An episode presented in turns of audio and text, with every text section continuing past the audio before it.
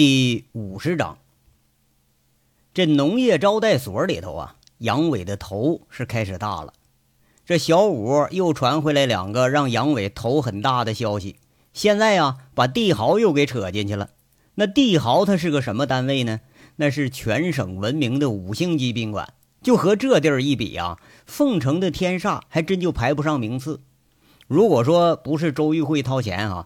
自己怕是进那都不带进这个宰人的地儿的，最便宜的这地方啊，标间一天一千多。如果说真是这地方的人，他要参与这事儿了，还真让杨伟挺为难。但是啊，这还有更为难的事儿呢，那就是六个地方反馈的信息是各不相同，也就是说呀，没有交集在一起的信息。那信托投资公司还是个北京的煤炭交易中心。大千娱乐城、通宝夜总会，加上今天出现的兰姐和帝豪酒店，六个不同的单位都在做着同一件事儿，都是对佟思瑶和自己的八卦很感兴趣，都在把这个似是而非的谣言不断的往大处扩散。这个迷局好像是越来越深了。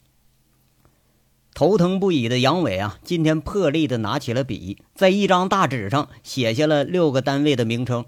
不过呀。写完之后就没有下文了。看着这纸，他拿起来是左看右看，呆呆的在这发愣。那不管怎么想，也想不出他是这么个结果。看的杨伟这发愣的，待会儿啊，甚至说连进来送盒饭的周玉慧都是浑然不觉。周玉慧一看他有点不忍心了，把盒饭往杨伟面前推了推，说一声：“杨伟，先吃饭吧。”哎呀，这整不明白呀。杨伟干脆给放下，不再想了。拿过盒饭来，端着就往嘴里送。不过一看呢，这桌上居然说有五个盒，这才挺奇怪的，问着：“你这怎么就弄弄五个盒啊？我就再草包，我也吃不了这么多呀。”周玉慧笑笑说了：“哼，我还没吃呢，你怎么光记着你不记着我呀？啊，那那坐下，咱一块儿吃啊。”杨伟拿筷子点了点。周玉慧脸上笑意盎然，却是落落大方的坐下来了，把这五个盒都给摆开，有两盒大米饭，两份菜，还有一份烧鸡。周玉慧夹了一只大大的鸡腿放在杨伟那个盒饭里头，杨伟也不客气，看样是真饿了，抓着就开始吃，一边吃啊一边看着发愣的周玉慧，含糊不清的问着：“哎，你你你你也赶紧吃啊，你怎么不吃呢？”哈。呃，看着你吃，我就饱了。周玉慧笑笑，却是拿起筷子，轻轻的抿了起来，好像是在抿着幸福的滋味啊，你客客气啥？吃吃啊！来来，给你掰个鸡腿杨伟说着，拽了只鸡腿放在周玉慧的盒饭里头，自己却是夹了半只鸡胸开始啃上了。就这吃相，逗得周玉慧咯咯直笑。哎，你你看，你别笑话我呀！我吃饭我向来都快啊。杨伟一边说，那嘴里还一边不停在那吃着呢。周玉慧看杨伟吃的香，征询似的问了一句：“杨伟，要是不够，我再去买一只去吧。”“哎呀，行行了，行了，差差不多就行了啊。他们这做的呀，他这这一般化。改天哈，我给你做，到时候你尝尝啊。”“哎哎，对了，那个玉慧啊，上次到牧场你做那个水煮鱼不错啊。”那红鳟鱼的肉细，火候要控制不好，可就烂了。牧场的人大部分都做不了这鱼。杨伟一边吃一边说着：“那将来啊，谁要娶了你，那可就得偷着乐了。”杨伟不知道为什么呀，就胡扯到这茬上了。周玉慧心里头暗自窃喜，故作不在意的问一句：“是吗？那乐就乐吧，为什么还偷着乐呀？”你看这你不明白吗？哎，又有钱。这嫁妆是少不了，完了还会做饭。哎呀，你说连钱带老婆带保姆一块弄回家去了，搁谁谁不也得偷着乐呀？杨伟吃着毫不介意周玉慧的态度，我就知道你那狗嘴里吐不出象牙来。周玉慧被逗得在这笑骂着。现在跟杨伟啊一相处，这周玉慧也觉着自己是粗鲁了不少。有时候骂人的话呀，他骂出来自己都脸红。杨伟啊，却是憨憨的笑了笑，继续消灭眼前的食物。俩人吃着说着，这就说到了关心的事儿上。周玉慧想想刚刚进来时候，杨伟是一脸的愁相，小心翼翼的问着：“杨伟，小五的消息回来，那有眉目了吗？哎呀，这头疼啊！又多了两条线索，这回更乱了。杨伟找找那床铺上的纸，递给了周玉慧。这不用解释啊，一看增加的两条线索被杨伟写成了一个圆形，这就知道了事儿还是八字没有一撇。这里边啊缺一点，你找不着这个着力点在哪儿啊？如果帝豪参与的话，那就不是这么简单的事儿了。周玉慧淡淡的说一句：“这帝豪的影响力有多大，他比杨伟更清楚。”想了想，又说。不过，我想应该不是帝豪本身参与了，这是省机电公司和几家单位联合入股投资的，应该是这个经理以自己的身份干的这事儿。不过，那谁有这么大的能力让帝豪的经理都乖乖听话呢？帝豪经理不会和童姐有什么瓜葛吧？周玉慧说着，若有所思的就放下了筷子。杨伟却是边吃边说着。你废话不是吗？你这问题呀，我要是能回答得了，那咱还至于在这坐着吗？你是挺聪明的吗？这点事儿都把你给愁住了。周玉慧笑着损了杨伟一句，接着说了：“我有办法查，而且可能性很高。”啊！杨伟停下了筷子，很诧异地看着周玉慧。周玉慧一惊，一抬眼：“怎么了？我就不能有办法啊？”杨伟那眼睛也瞪起来了。你卖什么关子？有办法你还不说？啊？杨伟，那向人请教，你注意态度啊！就你这态度，让我心情多不好啊！我怎么跟你说呀？周玉慧好像是很介意。哎呀呀，你看大意了啊，大意了！那给您赔个不是啊！杨伟抱着拳行了个棘手，接着说了：“那个周经理，希望您不吝赐教啊！”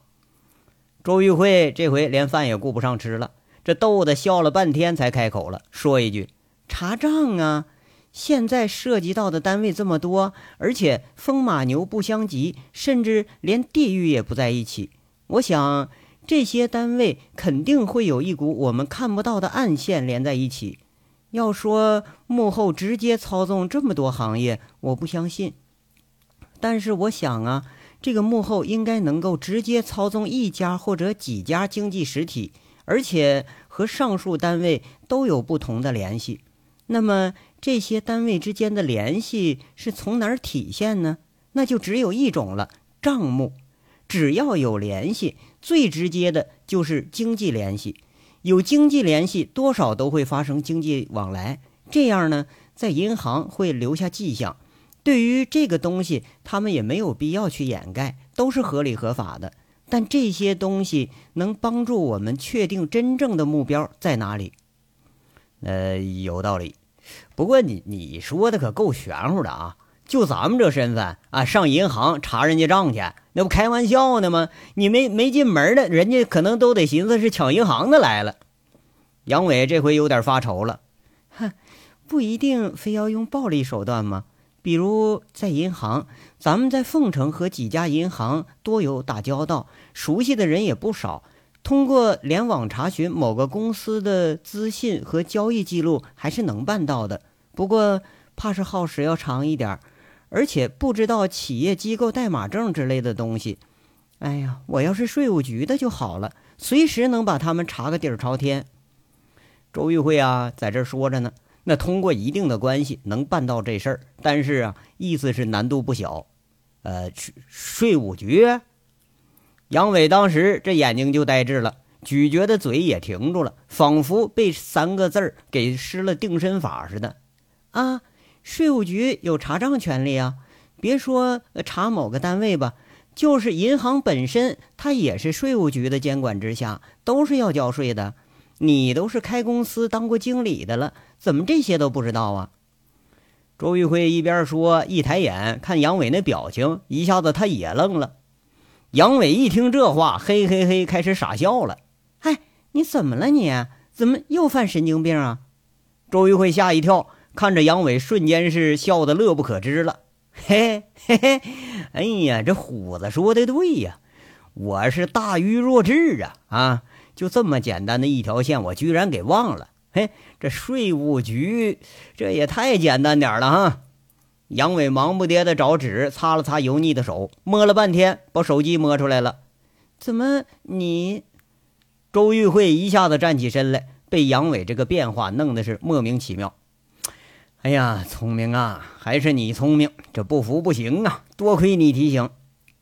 杨伟说完，拿着电话就往外跑，好像啊说话还怕这周玉慧听着似的。周玉慧一看杨伟这么着急，跟着就问：“嗨，杨伟，你不吃了？”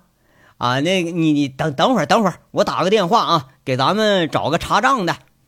杨伟兴高采烈地喊着，这人呢却是已经下了楼了。看着杨伟那一刹那就不见人影了，周玉慧还以为杨伟出门呢。啊，刚坐下来却看见杨伟是在院子里头打电话，一脸的笑意，好像啊还是个坏笑，却不知道是在说什么呢。周玉慧一见杨伟，这又是神神秘秘的搞这些事儿，他有点悻悻的自言自语说一句：“切，装神弄鬼！你以为税务局是你们家开的呀？”要说这个电话打的可是真够长的呀，足足得打了有二十几分钟，那饭菜差不多都凉了。等到杨伟从院子里回来，重新再坐下来，却是一脸的神秘，一脸笑意，好像是大事已定了。任凭周玉慧怎么问，杨伟他就是不说，而且还在那偷着笑。杨伟，你再这样，下次我有想法，我绝对不告诉你。哼，你拽什么拽呀？周玉慧恨恨地说着，就连那半盒饭他也没吃完，好像赌气似的，不吃了。哎呀，那什么，今天晚上见回音儿啊，我都告诉你了，税务局一个朋友，你看你怎么就不信呢？那我有必要骗你呀？杨伟讪讪的解释，再往深，他是再也不说了。跟季美凤的事儿啊，那就是你知道我的长短，我知道你的深浅，这事儿却是不足为外人道也。而且呀，从来也没人知道这事儿。俩人正打着嘴官司的时候，哎，敲敲门，一脸笑意的小五进来了，见了周玉慧和杨伟，打着招呼。杨伟这时候心情非常不错，看着小五挺高兴，就说了：“来来来，五啊。”快坐这儿！你怎么来了呢？啊，大大哥，那那个小五看看周玉慧，好像是欲言又止了。哎呀，不要瞒着慧姐啊，这还正跟我生着气呢。说吧，这有什么事儿啊？杨伟笑着说一句，看看周玉慧那脸色稍微好转了一点，示意着小五你赶紧报告。嗯，大哥，那个主编，我给你整了点好东西回来了。来，你看看。说着，武立民把相机递到了这杨伟的面前，摁摁那个快进键。小五是一脸坏笑加淫笑。杨伟看着看着就傻眼了，忙不迭的拦住小五那手：“嗨嗨嗨，我这正吃着呢啊！你别拿这东西恶心我。不是我说，谁让你干的这事儿啊？啊，那什么。”我手下一个小兄弟干的，哎，我就想啊，有这东西在手里头，揪着他小辫子，他在咱们手里头那是翻不了身了。小五一边说一边在这笑。那那人呢？啊，喝多了，扔办公室了，一时半会儿啊醒不过来。哎，我说你这多一事，他不如少一事，不整这些烂事你能死啊？杨伟又是一副恨铁不成钢的样子，周玉慧是越看越好奇，俩人说的神神秘秘的，他伸过手朝着武立民就说了：“怎么了？我看看。”武立民一下子那脸上的笑就僵住了，刚迟疑的时候，周玉慧却是一把就把那相机抓手里了，不过马上就像烫手似的，啪嗒一下给扔床上了，脸红耳赤跑出去了。那照片上啊，不是别的东西。正是一个男人坐在沙发上，那裤子已经都退到脚底了，露着两条多毛的大腿，身上呢是骑着一个粉色衣服的女人，裙子已经撩到腰部以上了，露着那光光的大白屁股，那都不用说，俩人就在那啪啪啪呢。这女的呢是看不着面部啊，不知道长什么样，但是那男的呢面部拍的却很清楚，闭着眼睛，好像正在那享受呢。房间里头啊，小五、杨伟他俩人是你瞪我，我看你。小五吐着舌头乐，杨伟半天才反应过来，伸手就要打，嘴里骂着：“你说小兔崽子啊，你怎么给人家看看这玩意儿？你恶心不恶心呐？”小五在那忙不迭躲着，笑着说：“哥，你你不说的不让玩慧姐吗？你看，再说那男的呀，他妈给他灌懵了，他根本没起来，就摆了个造型。哎呀，我说你小子，你可是越来越损了啊！”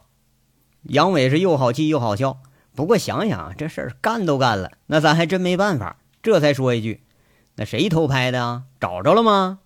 哎，哥，我就是来说这事儿的，找着是找着了。那小子呀，是茅坑里泡石头，是又臭又硬啊！他啥也不说。那人呢？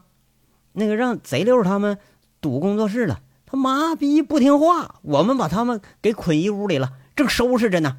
不是啊！杨伟一听这一下子吓得不轻，紧张的问着：“你这到底怎么回事啊？还他们不是一个人，还捆屋里了？谁让你捆人了？你嫌你自己活得不耐烦了是不是啊？”哎，不不不是，武立民摆摆手，挺无奈的在这解释啊。其实原来呀，收拾了主编没多长时间呐，一伙人就等着找着了那个光明图片工作室。这地方是一间门面房，二层呢是办公室。这大中午的，这群混混找不着人呢，把仨店员给堵到了洗照片那个暗室里头，逼着打电话把正主那个畅清河给调回来了。谁知道那姓畅的是一言不发，左问右问也不吱个声啊，这才把这一干混混给难住了。你说捆着人吧，他没法带走，出门不远这就是闹市区呀。你把他留下吧，还发愁，回头人家要打一个幺幺零，那到时候可哪哪都是人了。这没办法啊，小五才跑回来找杨伟来了。哎，走走走走，赶紧走！杨伟马上拉着小五要起身，抬腿朝小五屁股上就是一脚，骂着：“你说你个小王八蛋啊，出了事了哈！我先把你送进去，让你吓唬吓唬就得了，你还捆人，还拍裸照，哎。”你这得进去，你得好好学习几年呢，你呀。这俩人啊，一前一后出了派出所了啊，不是派出所，是招待所啊。一直在那窗户里头注意着俩人的周玉慧，恨恨的啐了一口：“呸！这俩流氓。”要说吧，看这图片那倒是不稀罕啊。不过偏偏是在两个都熟悉的男人面前，你看这东西，还真就让周玉慧她有点脸上挂不住。哎。那种他还没经历过的事儿，这一眼望过去，却是让他满脸发烧。现在呀，那砰砰砰，就感觉那心还跳呢，很生气呀。你说这俩流氓的行径，确实是让人挺生气。不过这更生气的是，其中的某一个流氓，他连句解释的话都没有。咱说另一面，这个光明图片社，解放路上一间不太起眼的这么个小门面。经营的呢，也就是照片冲扩的业务而已。不过，业内人士都知道，这里的主持那是个能人，从婚纱摄影起的家，搞过平面设计，后来居然混到报社了。再后来呢，自己也有了门面。这技术不仅仅是摄影，什么 Photoshop 软件什么的，这都运用的十分娴熟。有什么难活，你找畅清河，他绝对给你搞定。不过说有一点啊，就是这货呀，他要价太高。门面房前面停下车来，杨伟远远看着五元在店里头是装腔作势，一进门就一巴掌：“你小子，你怎么也跟上了，在这凑热闹了呢？”这俩小五都在那嘿嘿笑，不答应。一看杨伟来了，五元很知趣，把这个呃门啊，呃上面给挂了个暂停营业的牌子，砰的一声，从里边把门给锁上了。二楼上面是两个房间，一个是暗室，一个是工作室。门口聚着两三个混混，一见杨伟上来了，那赶紧让路。武立民前面带着路，嘴里还在这说呢：“啊，三个人，呃，一个男的，俩女的，给捆在这儿了。正主在隔壁呢。”推门进了第一间，一个混混看着三个被胶带捆着的人。房间里头开着昏黄颜色的那种冲影灯。杨伟摇摇头，好像是被气着了似的，说：“六啊，你们几个都进来啊，看好了这几个啊。”说着呢，就跟着小五进了第二间。这间却是一个偌大的办公室，令人是眼前一亮，全都是不锈钢的办办公家具。三个人分立在三个角，门前一个，窗户口一个，被捆着那人啊，跟前还站着一个。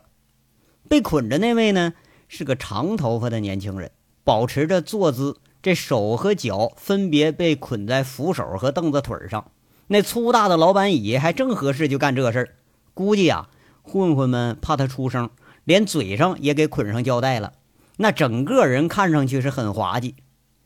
这人一见杨伟进门了，眼睛里当时就一亮，不过马上又满是那种很恐惧的目光。杨伟好像是思索了片刻，瞪着眼睛，却是已经认出了其中一个人是三球呢。那他是小五手底下的混混。就见杨伟很生气的朝着小五、朝着三球说了：“不是让你们杀人灭口，你还在这磨蹭啥呀？这点事儿办不利索，谁身上带家伙了？”四个人是你瞪瞪我，我看看你，愣了。不，这他妈干这事感情还要杀人呢？杨伟在那沉声训着：“没听着我说话呀？”啊，有有有有，那三球是忙不迭的从后腰上掏，哎，剩下那俩呀也把东西递过来了，却是两把蒙古式的那个牛耳尖刀和一把蝴蝶刀。这个蝴蝶刀呢，它是混混们的最爱，一把刀身有两条翼，哎，玩的好的那个人呐，在手上转起来，就像抓了一只展翅欲飞的蝴蝶，由此而得的名。不过呀，真能玩好这个刀的没几个。这几个混混诧异这么个当会儿啊，心下却是有点发怵。这说难不成杨老大今天还真要杀人呢？那他妈这事儿可坏了。不过杨伟却是右手拿着牛耳尖刀掂掂重量，然后啊把那个第一把给咬嘴里了。第二把牛角尖刀他再掂掂重量，众人还没等反应过来时候，就听嗖的一声断响，咚的一下，那牛耳尖刀朝着椅子上被捆那人飞过去了。那人还没等回过神儿呢，啊，这右耳朵边儿就扎上了一把刀，明晃晃的，一侧目他就能看清那把刀。哎呦，我操，扎偏了！杨伟说完，却是抽出嘴里第二把，那又是嗖的一声，刀又飞出去了。椅子上这个正主他闭着眼睛，是浑身发怵啊，瞬间就听着左耳朵边又是咚的一声，过了半晌，这才眯着眼睛露条缝。侧眼一看，离太阳穴不过就一两寸的距离。这三球当时很惊讶，竖起大拇指：“哎呀妈，好刀法呀！”杨伟站立这地方啊，离椅子有个七八米远的距离。就这个距离要玩飞刀，还得保持刀尖向前，这难度不算大啊。不过你要说不扎着人，那可就是难了啊。两把刀就像是平行着似的，很齐很齐的扎在了椅子上，中间就是那人脑袋，这个难度那他更大。这一群混混全都是猝然动容啊！哎，就没见过杨伟，光听说过名声，说这人很牛逼，现在是心服口服了，纷纷在这赞扬这刀法好啊，真牛逼呀！你要说那当然好了啊，要是说自己扎的话，那你要扎不着人，这才稀罕了呢。啊呸！好个屁！杨伟啊，就好像是那个丢了准头子似的，嗯，在那挺懊丧，说了：“我他妈第一把刀要扎他右眼睛，干偏了，操！第二把刀我奔喉咙扎的，又他妈偏了。哎，那个老了老了，这几年不练呐，妈手都生了。”说着话呢啊，三球注意到杨伟的左手却是随手捏着那个蝴蝶刀的一条刀把，很随意的转着圈啪啪一合，等再打开时候，又听噼噼啪啪几声响，却是刀身和两条刀翼互相碰撞，瞬间换了七八个花样。一看这就是装的。听说过啊，大哥人那是玩枪好手，看样啊，玩刀技术那也是一点不差。这三球啊，心里头就在那琢磨着呢，他不理解杨伟这到底是要干啥呀？杨伟这边玩的可是挺轻松啊。被玩的那个现在可就觉着不轻松了。杨伟斜着眼睛看着被捆着这人，这椅子中间就开始往下滴的水了。咱仔再仔细一看哈，咱谁都知道小便失禁了。那人脸上肌肉开始抽动，嘴里嗯嗯嗯要说话，眼睛里满是恐惧。